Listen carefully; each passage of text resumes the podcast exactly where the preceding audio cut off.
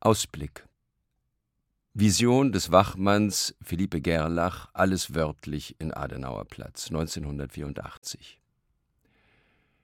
Sie kriegen alles ab. Die Schläge, die Aggressionen, den Hass.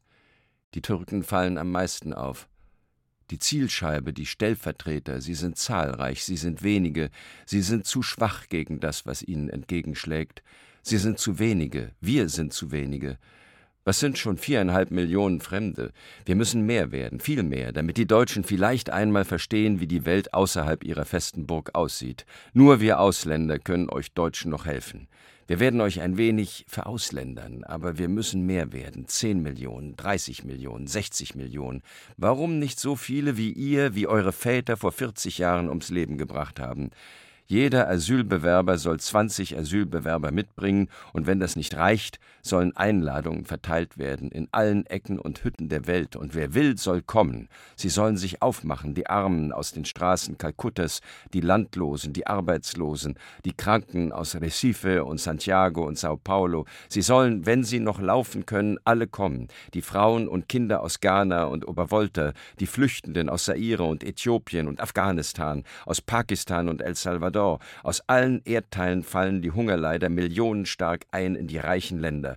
Sie besetzen die Flugzeuge und die Schiffe, schieben die Stewardessen und Stewards sachte beiseite und nehmen den Geschäftsleuten und Touristen die gebuchten Plätze weg und schicken sie zurück in die Hotels. Sie überrennen die Zöllner und Passbeamten, die nach gültigem Visum fragen und reißen die Grenzpfähle und Schranken aus. Sie überschwemmen die breitwandigen Ankunftshallen und die stillsten Bahnhofsgebäude. Voll sind die Landungsbrücken der Häfen mit zerlumpten, dünnen, frierenden Gestalten, kilometerweit die Schlangen, die keine Schlangen mehr sind, die Massen in den Supermärkten, wo sie ihren Anteil zurückholen, wo sie die Regale räumen und die Kassiererinnen auf die Stirn küssen, da sind sie vor den Sozialämtern und Ausländerämtern, in denen die Formulare längst ausgegangen sind und die Beamten an Flucht denken, und wenn die eingereisten Gäste so freundlich sind und überhaupt Anträge stellen, dann beantragen sie politisches Asyl, denn sie wissen besser als jeder Politiker, dass es keine anderen als politische Fluchtgründe gibt, weil sie ihre Armut nicht verschuldet haben, weil sie die Gesetze nicht gemacht haben, weil sie ihre Landesherren und deren Handelspartner nicht gewählt haben. Sie sollen alle kommen und ihr Recht auf Leben einklagen. Sie sollen kommen, die in Lebensgefahr sind und über alle Konsulate und Behörden hinwegsteigen und in die USA strömen und nach Spanien und Portugal. Sie sollen Frankreich bevölkern und Großbritannien und Skandinavien und die Sowjetunion nicht vergessen. Sie sollen, wenn sie wollen, in das Land der deutschen Unschuldslämmer eindringen, die immer noch meinen, an den gegenwärtigen Verbrechen nicht beteiligt zu sein, nur weil sie vor kurzer Zeit selbst die unfasslichsten Verbrechen begangen haben. Hierher, in diese Straßen rund um den Adenauerplatz sollen die Fremden kommen, mit ihrem ganzen Stolz und alle Wachleute und Polizisten überflüssig machen und nicht nur die Telefonzellen blockieren, sie sollen die Fußgängerzonen verstopfen und die Kaufhäuser einnehmen, den verbotenen Rasen betreten und die Bannmeilen an den Autobahnen kampieren und vor den Großmarkthallen. Sie sollen einmal ihr Recht einklagen, einmal Angst und Schrecken und Einsicht verbreiten, allein mit ihrer Anwesenheit, mit einer unübersehbaren Landnahme. Sie sollen ihre Welt hereinholen in diese eingebildete erste Angst und Schrecken und Einsicht. Ach, selbst wenn sie in Massen über die Grenzen strömen, was wird es nützen? Die Reichen werden noch perfektere Befestigungsanlagen bauen, um ihre Villen und Vorratskeller und Kühlhäuser.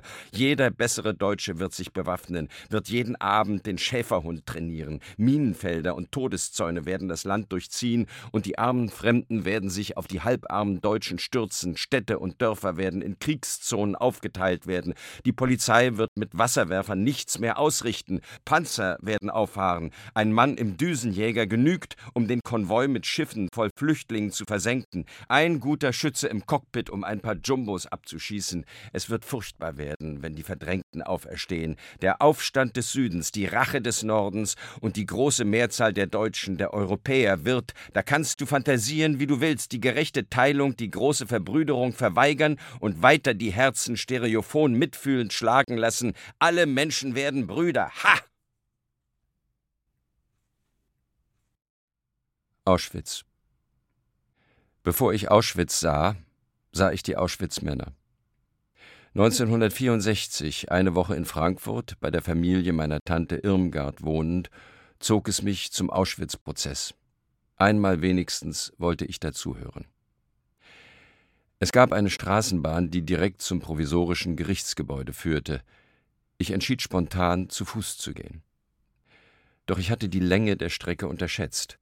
Es zog sich an der öden und vielbefahrenen Ausfallstraße entlang, es war anstrengend, ich ärgerte mich, diese Unbequemlichkeit auf mich genommen zu haben. Andererseits wollte ich es an diesem Tag nicht bequem haben. So brauchte ich wohl eine Stunde, bis ich endlich im Saal angekommen war.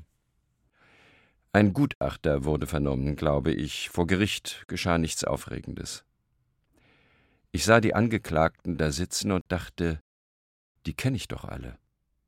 Es waren die Gesichter älterer Männer, wie aus dem dörflichen Männergesangverein oder von kleinstädtischen Kneipentischen, nicht mehr ganz rüstige, verkniffene, verbogene, kleinbürgerliche Mannsbilder. Die Mörder als armselige Durchschnittsgestalten. Andere Auschwitz-Männer sah ich in Stuttgart 1973, als die Siemens AG mich wegen unserer Siemens-Welt vor Gericht brachte, tauchten im Zusammenhang mit dem Streitpunkt Auschwitz ganz andere deutsche Männer auf. Braungebrannte Siegertypen, Macher in guten Anzügen, Ex-Manager. Der Streitpunkt war, ob Siemens elektrotechnische Anlagen in den Vergasungskrematorien in Auschwitz installiert und dafür Häftlinge eingesetzt hatte. Dieses Detail hatte ich einem Buch aus der DDR entnommen, das auch in der Bundesrepublik in einem marxistischen Verlag erschienen und von Siemens nicht beanstandet worden war. Die Siemens-Anwälte bestritten zunächst, dass der Konzern mit Auschwitz je etwas zu tun gehabt hätte. Erst nach und nach mussten sie zugeben, dass Siemens in Auschwitz, wie in fast allen großen KZs, ein Außenkommando Bobrek, eine Fabrik mit KZ-Häftlingen als Arbeitskräften, unterhalten hatte. Im Buch des ehemaligen Auschwitz-Häftlings Bruno Baum hieß es, die Exhaustoren zum Absaugen von Gas aus Gaskammern seien ebenso von Siemens geliefert worden wie Armaturen, Schalttafeln oder Transformatoren. Über den Ostberliner Anwalt Kaul versuchte ich Kopien von Belegen für solche Behauptungen zu bekommen. Aber man mauerte in der DDR. Man mauerte auch bei Siemens, nachdem ich erfahren hatte, dass man sich mit solchen Vorwürfen bereits 1946 betriebsintern beschäftigt hatte sogar in einem Untersuchungsausschuss, der nach einem Jahr stillschweigend eingestellt worden war, was sicher nicht geschehen wäre, wenn das Material die Unschuld der Firma bewiesen hätte. Die Akten seien im Archiv, hörte ich von einem jungen Wissenschaftler, arg gefleddert. Wir beantragten die Herausgabe. Vergeblich. Kurz, ich konnte keine Beweise für die Behauptungen der unbeanstandet gebliebenen Vorgängerbücher vorlegen. Deshalb traten nun vor dem Landgericht Stuttgart fünf oder sechs ehemalige Siemens-Manager auf. Sie alle waren während des Krieges im besetzten Polen und im Gebiet Krakau-Auschwitz für Siemens tätig gewesen beim Verkaufen und Installieren von elektrotechnischen Anlagen jeder Art. Einer nach dem anderen sagte sein Sprüchlein auf. Man habe nichts nach Auschwitz geliefert, und wenn es dort Kleinmaterial von Siemens gegeben habe, das habe man im Fachhandel kaufen können, für den Ort des Einsatzes sei man nicht verantwortlich, an eine die Firma belastende Korrespondenz erinnere man sich nicht. Das war der Zeugenbeweis. Der Punkt ging an Siemens und war in weiteren Auflagen zu unterlassen bzw. zu schwärzen. Ich weiß nicht, ob diese Männer gelogen haben. Es klang aber alles nach Lüge und Ausrede. Auch weil die Szenerie so obszön war. Die anderen, die Häftlinge, die einst Informationen über solche Installationen auf winzigen Zetteln an die polnische Exilregierung gekritzelt haben sollen oder hatten, waren längst ermordet oder, wie Bruno Baum, verstorben.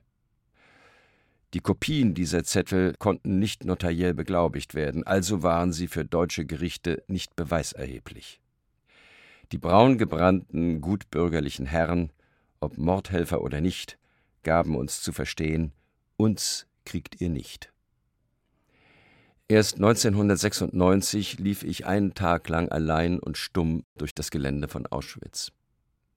Zu all dem, was einem dort durch den Kopf jagt, kamen die Gesichter aus Frankfurt, die Gesichter der Siemens-Manager aus Stuttgart und der Text Meine Ortschaft von Peter Weiß. Dem Beispiel anderer Großfirmen und Institutionen, die eigene Vergangenheit von Historikern aufarbeiten zu lassen, ist Siemens nicht gefolgt. Man wird dafür Gründe haben. Auschwitz II An vielen Orten in Polen findet man Straßenlaternen aus Oświęcim. Auschwitz beleuchtet das Land. Ausgleich ein Ausgleich für die deutsche Einheit, der gern vergessen wird. 1992 wurden 62 Milliarden D-Mark in Ostdeutschland öffentlich und privat investiert. Im gleichen Jahr hat man aus dem Westen mindestens 60 Milliarden D-Mark nach Luxemburg ins Steuerparadies überwiesen. Wochenpost vom 9. Juli 1993. In unseren neoliberalen Zeiten macht sich nicht der Steuertrickser unbeliebt, sondern wer gelegentlich diese Zahlen nennt. Ausländerproblem, Deutschenproblem. Es regt mich auf, wenn das Wort Ausländerproblem fällt. In solchen Diskussionen sage ich oder möchte sagen, ehe wir vom Ausländerproblem reden und überlegen, ob, wie, warum es das überhaupt gibt, sollten wir vom deutschen Problem reden.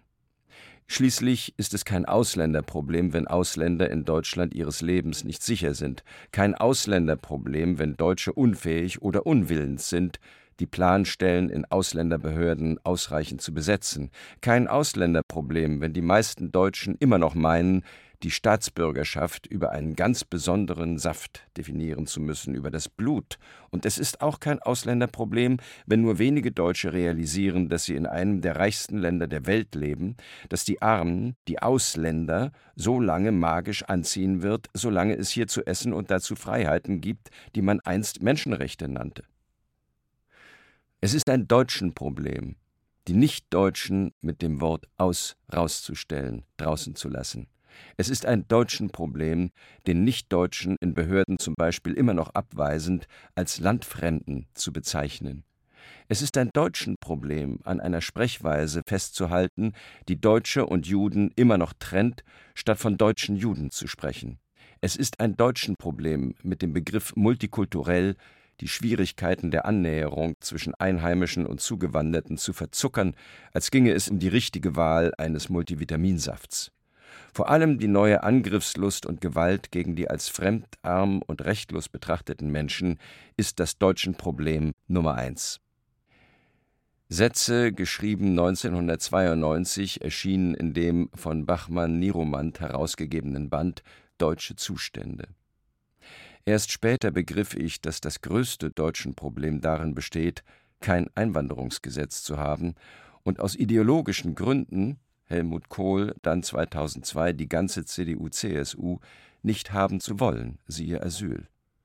Keine Regelungen, auf vernünftige, menschliche und ökonomische Weise in gemessener Frist die Einwanderung zu organisieren und aus Ausländern möglichst souveräne deutsche Staatsbürger, also Inländer, werden zu lassen, nach dem Vorbild anderer Länder.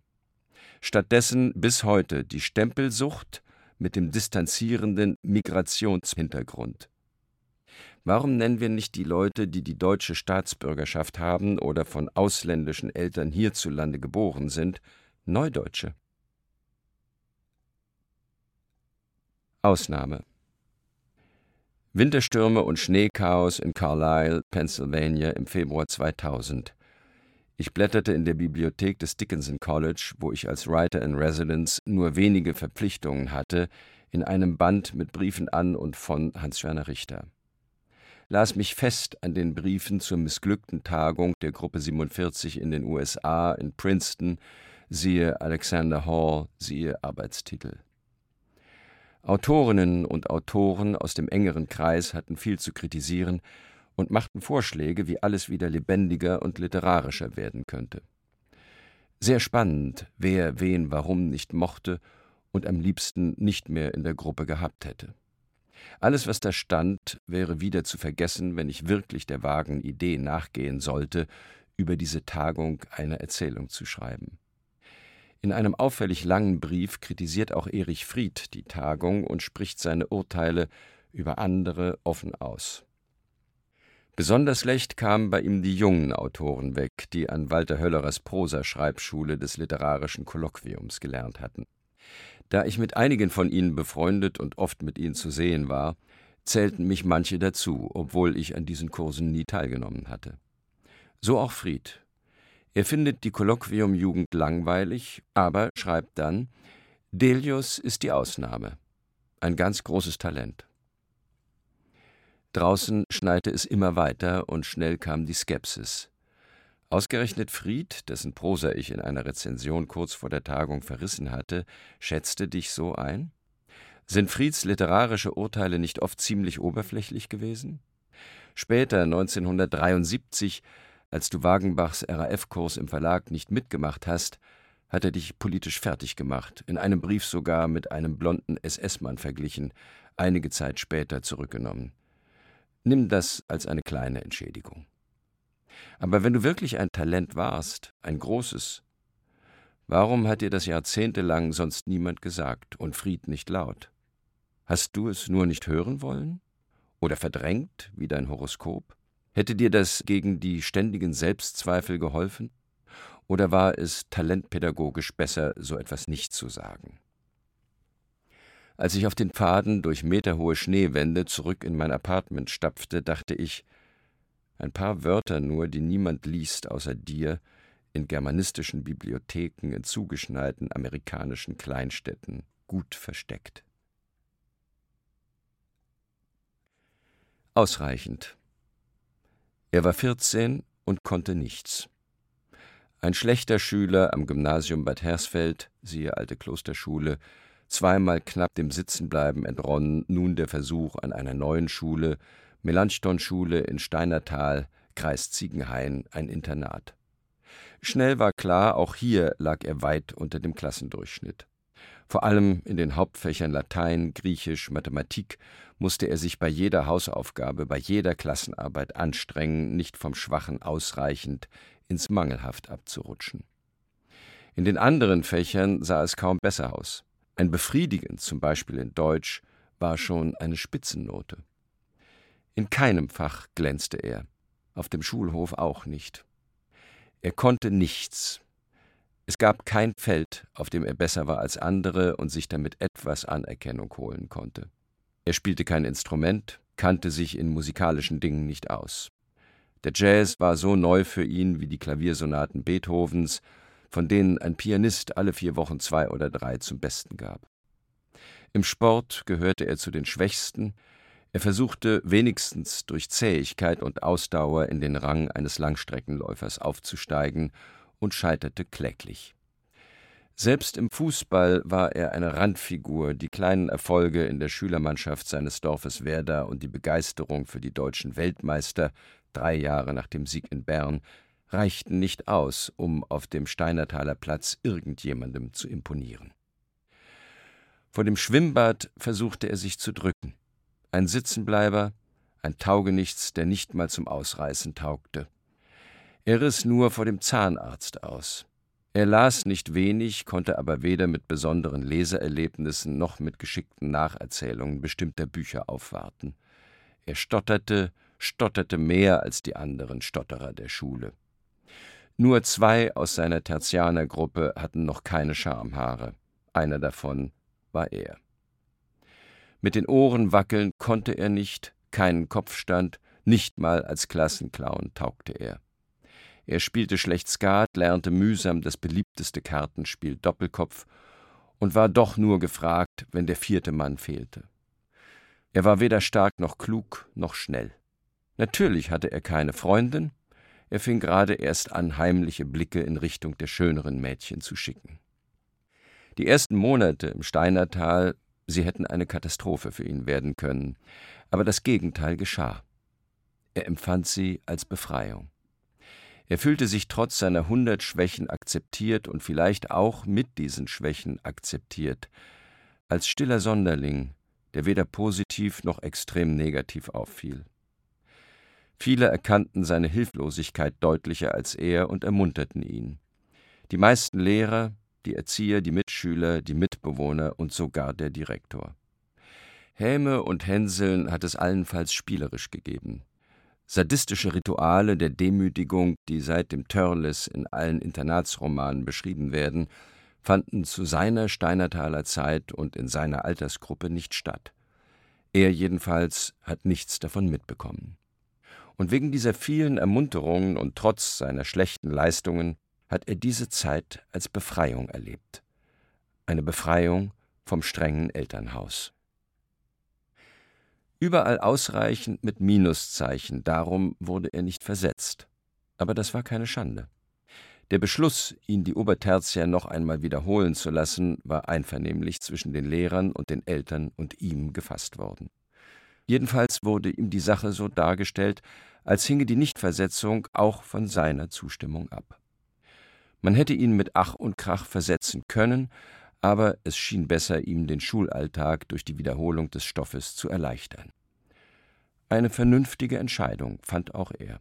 Im Internat stand außerdem der Aufstieg von Gruppe oder Stube Helgoland mit etwa 20 Schülern in die Stube Atlantis mit nur acht Mitschülern in Aussicht, wo jeder, welches Privileg, einen eigenen Schreibtisch hatte. Ein Vierteljahr zuvor waren seine Eltern mit den drei Geschwistern von Werder umgezogen nach Korbach in Waldeck in der nordwestlichen Ecke Hessens. Hier gab es ein altsprachliches Gymnasium, und am liebsten hätten ihn seine Eltern sofort dahin wechseln lassen, vor allem der Kosten wegen. Er sträubte sich mit allen Kräften, wehrte sich in heftigen Briefen, er wollte im Steinertal bleiben. Nichts zog ihn in die häusliche Enge zurück, und er spürte, wie er immer mehr profitierte von den Anregungen und Gesprächen im Internat und von den relativ freundlichen, engagierten Lehrern in der Schule. Es kam zum Kompromiss. Ein halbes Jahr durfte er noch bleiben, ein halbes Jahr mit der Erleichterung der Wiederholung des Obertertiärstoffs, ein halbes Jahr in Atlantis. Der Sitzenbleiber war also nicht unglücklich, als er mit dem Fahrrad, das Nichtversetztzeugnis im Gepäck, am Beginn der Osterferien Richtung Korbach startete. Beim Verabschieden sagte ihm ein Mitschüler Take it easy. Die drei Wörter machten ihn fröhlich. Er rief sie immer wieder laut vor sich hin auf den Landstraßen und Bundesstraßen, auf der langen Strecke über Ziegenhain, Jesberg, Zwesten, Bad Wildungen, Waldeck, Sachsenhausen. Je näher er Korbach kam, desto weniger leicht ging ihm dieses Motto von den Lippen. Das halbe Jahr nutzte er wie ein Ganzes. Die Schulleistungen wurden besser, immer noch nicht gut, aber doch so, dass sie ihm den Albdruck des ewigen Versagers nahmen. Aus dem Schüler mit dem schlechten ausreichend war immerhin ein Schüler mit einem ordentlichen ausreichend geworden. Dank dieser Erleichterung konnten sich die ersten Interessen entfalten. Er las zum ersten Mal Kafka, Wolfgang Borchert. Es wurde über Camus, moderne Kunst und Jazz diskutiert, er hörte staunend zu. Er stotterte weniger, unter Freunden noch weniger. Barthaare und Schamhaare waren gewachsen. Der Fußball war nicht mehr wichtig, die ersten ehrfurchtsvoll kritischen Gedanken über das Christentum. Ein Freund wusste viel von der Philosophie, ein anderer vom Jazz, ein dritter von den Mädchen. Die aus der Ostzone gekommenen Mitschüler hatten Spannendes zu erzählen. Natürlich hatte er sich verliebt. In eine aus dem Mädchenheim, natürlich in die schönste, beliebteste, unerreichbarste. Gegen seinen Willen hatte er das Internat zu verlassen, wie der Kompromiss mit den Eltern es befahl, im Herbst 1958. Jungen weinen nicht, hatte er gelernt, aber getrauert hat er lange. Auch am neuen Ort gab es kein Feld, auf dem er besser war als andere und sich etwas Anerkennung holen konnte. Er spielte immer noch kein Instrument, war im Sport bei den Schwachen und auch sonst nach wie vor weder stark noch klug noch schnell. Also blieb er an den Wörtern hängen. Ihm blieben nur die Wörter, das Lesen, die Sprache, das Schreiben. Auf dem Gymnasium, siehe alte Landesschule, wurden die Noten etwas besser, aber nachdem er sich entschieden hatte, möglichst viel seiner Freizeit für das Schreiben und die Arbeit an der Schülerzeitung, siehe Autographen, herzugeben, tat er für die Schule nur noch das Nötigste. Auf die Noten oder gar den Notendurchschnitt kam es anno 1963 nicht an, nur auf das Bestehen des Abiturs. So begnügte er sich mit einem ausreichend in den meisten Fächern.